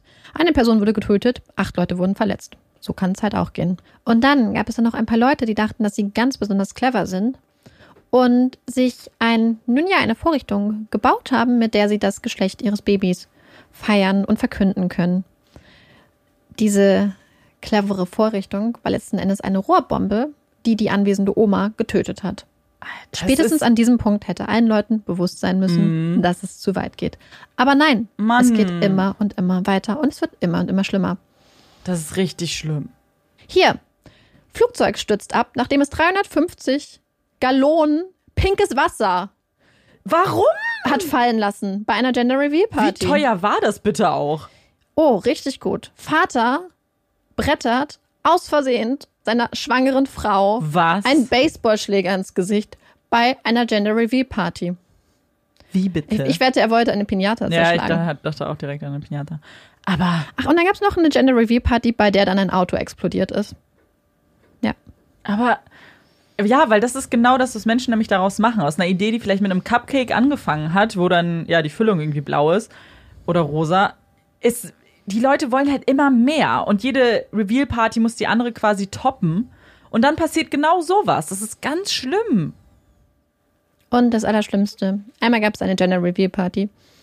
Und dann war der Papa so enttäuscht, dass Nee. er die Party verlassen hat. Aber siehst du, weil das ist eigentlich mein Grundproblem an der Sache, an der ganzen, an dem Konzept von Gender Reveal Partys. Was du, also was, ah, was erhoffst du dir irgendwie davon? Und dann hat man doch Reaktion. Was ist denn, wenn jemand kurz irgendwie enttäuscht ist? Das will doch dein Kind später nicht hören. Ach übrigens, als wir gesagt haben, du bist ein Junge, dann dein Papa ist raus, hat die Party verlassen. Toll. Ich finde das halt auch, ich weiß nicht, ich finde, ich finde das halt eigentlich irgendwie voll schade, wenn man die Kinder dann einfach aufs Geschlecht reduziert. Ja, und das ist ja, ich meine, die, die Grundproblematik darin ist eben, was du ja schon gesagt hast. Damit erkennst du ja auch nur zwei Geschlechter an und denen gibst du dann auch noch die klassischen Farben pink, rosa. Äh, ja. Ja. und blau. Also, das ist dann ja auch, das ist so, ich habe das Gefühl, es ist so eigentlich wahnsinnig veraltet. Ich habe das Gefühl, wir sind in 2020. also, nee, können wir das einfach hinter uns lassen. Ich frage mich, ich weiß nicht, ob wie der Trend in Deutschland eigentlich ist. Ich war noch nie bei einer Gender Reveal Party ähm, und kenne auch, glaube ich, niemanden, der das so gemacht hat. Aber, ich meine, früher oder später schwappt ja eigentlich alles. Ja, na klar. Und ich meine, ich habe auch nichts dagegen, wenn man jetzt mit irgendwelchen pinken oder blauen Cupcakes das feiert, weil man sich einfach freut, hey, ich habe jetzt endlich Mhm. ein Mädchen. Also ich glaube, viele Leute freuen sich dann einfach darüber und freuen sich halt je nachdem, was es ist. Aber irgendwie nimmt es halt Ausmaße an und ich finde es halt einfach wirklich später vielleicht für die Kinder so ein bisschen Ja. komisch. Und vor allem, man kann sich ja bei dem Geschlecht auch gar nicht immer so sicher sein, ob das stimmt, was der Arzt sagt. Und da habe ich vielleicht noch eine kleine Anekdote für euch, die habe ich Marike letztens schon erzählt. Und zwar waren sich die Ärzte bei meiner Schwester sehr sicher, dass es ein Junge wird. Also haben meine Eltern eigentlich alles für einen Sohn vorbereitet, auch sich einen Namen ausgesucht. Aber Klein Amanda, die fünf Jahre alt war zu dem Zeitpunkt, hat das nicht so richtig akzeptieren können und wollte unbedingt ein Schwesterchen, weil sie hatte eine Puppe und die Puppe hieß Cindy. Die kam aus Amerika und das war meine absolute Lieblingspuppe. Und ich habe meinen Eltern ständig in den Ohren gehangen, dass das Baby bitte Cindy heißen soll, damit es wie meine Puppe ist. Und meine Eltern dann natürlich, nee, das ist ja ein Junge, das ist halt ein Mädchennamen, das geht leider nicht. Und irgendwann habe ich ihnen dann das äh, Versprechen abgerungen, dass wenn es ein Mädchen wird, dass sie, dann nennen sie das Baby Cindy. Ja, Überraschung, es wurde ein Mädchen. Und das konnte man dann natürlich dem kleinen fünfjährigen Kind nicht erklären, dass es dann nicht Cindy heißt. Und deswegen heißt meine Schwester jetzt Cindy. Und sie ist wahnsinnig dankbar für diesen grandiosen Namen. Ja, ich habe diese Geschichte letzte Woche gehört und ich war ein bisschen. Ich fand es ganz krass, dass du die vorher nie mit mir geteilt hast. Ja, ich, da, ich war, dachte aber, Weil dass ich dir letzten schon mal Endes ist das ja mit die größte Errungenschaft, die du bis jetzt in deinem Leben Ja. erreicht hast, abgesehen davon, dass ein Meerschweinchen nach dir benannt wurde. Ja, also jetzt, ja, jetzt, das reicht jetzt auch. Ich muss noch eine Sache sagen, wo wir jetzt gerade bei den Hot Takes waren. Letzte Woche habe ich ja über Staubsaugerroboter geredet und euch gefragt, wie eure Staubsaugerroboter heißen. Und wir haben sehr viele Antworten bekommen, Mhm. was mir auch gezeigt hat, dass ich wirklich nicht die einzige Person bin, die im Staubsaugerroboter einen Namen gegeben hat. Das hat mich sehr gefreut. Eure Namen sind sehr kreativ, fand ich sehr gut. Wir haben ja, sehr gelacht. das war echt super witzig. Fand ich Ja, sehr, sehr cool. Das musste ich noch kurz ansprechen, wir haben uns sehr gefreut. Mhm. Wir werden uns jetzt auch gleich übrigens ans Schneiden machen. Letztes Mal saßen wir nämlich bis halb fünf im Ja. Studio und haben geschnitten. Diese Folge sieht ein bisschen kürzer aus, also sehr viel Sehr viel kürzer. kürzer. Und wir sind eigentlich ganz dankbar dafür. Total. Und wir hoffen, euch hat diese Folge gefallen. Ihr hört uns auch beim nächsten Mal zu. Ich bin Amanda Ich bin Marike. und das ist Puppies in Crime. Tschüss.